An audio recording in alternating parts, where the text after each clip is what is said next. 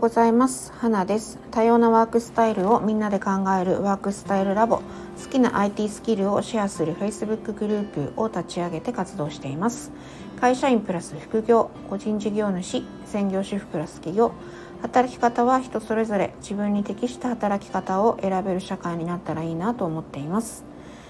えー、さて今日は昨夜ポジティブ心理学コーチング講座のことをお話ししたんですけど私数日前にあの録画参加を含めると結局最終的に54名になったんですけれども54名の方の参加があった、まあ、ある IT ツールの説明のセミナーっていうものを、まあ、土曜日先週の土曜日に行ったんですけれども、まあ、そこにその発想ですねそこの、えっと、セミナーをするっていう発想にそもそもなったのは今私が、えー、月に1回コーチングを受けている阿比子和美さんという方がいらっしゃいまして、えー、その方から、まあ、そういったコーチングを受けて、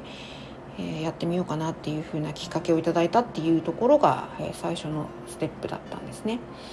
でこの阿比子和美さんという方とあとは私が今ちょっとビジネスを学ばせていただいているコミュニティがまあ、あるんですけれどもそこの山田道尊先生という方このお二人まあすごくあの企業で成功されている方なので私からしたら雲の上な感じの人なんたちなんですけれども共通点があるってことに気がついたんですよね。だからまあ企業で成功する人の共通点なのか何なのか分かりませんけど、まあ、お二人ともラジオを配信されていて、まあ、このスタイフでも配信になってるんですけれども、まあ、その他 YouTube とかアンカーとかいろいろ媒体は様々なんですが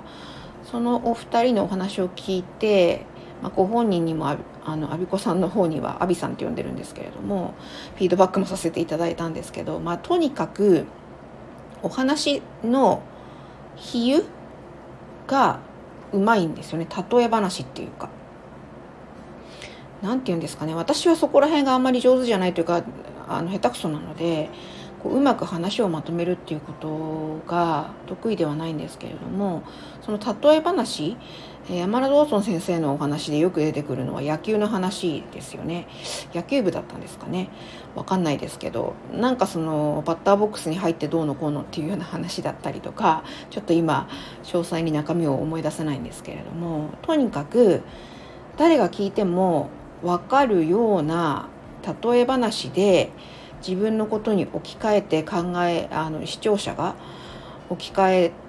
られて考えられるようにっていう風なお話をされてるんですよ。多分お二人とも台本使って話してるとは思えないので、まあ、そういうネタをとネタっていうか話すことをとっさに思いついているのかその例え話をとっさに思いついているのかはたまた、まあ、今日はこういうことを話そうって思っている中にその例え話が入っているのかは全然分かりませんけれども。まあ、とにかく話が分かりやすいなと思って真似したいなと思ってるんですけど全然真似できないです私には。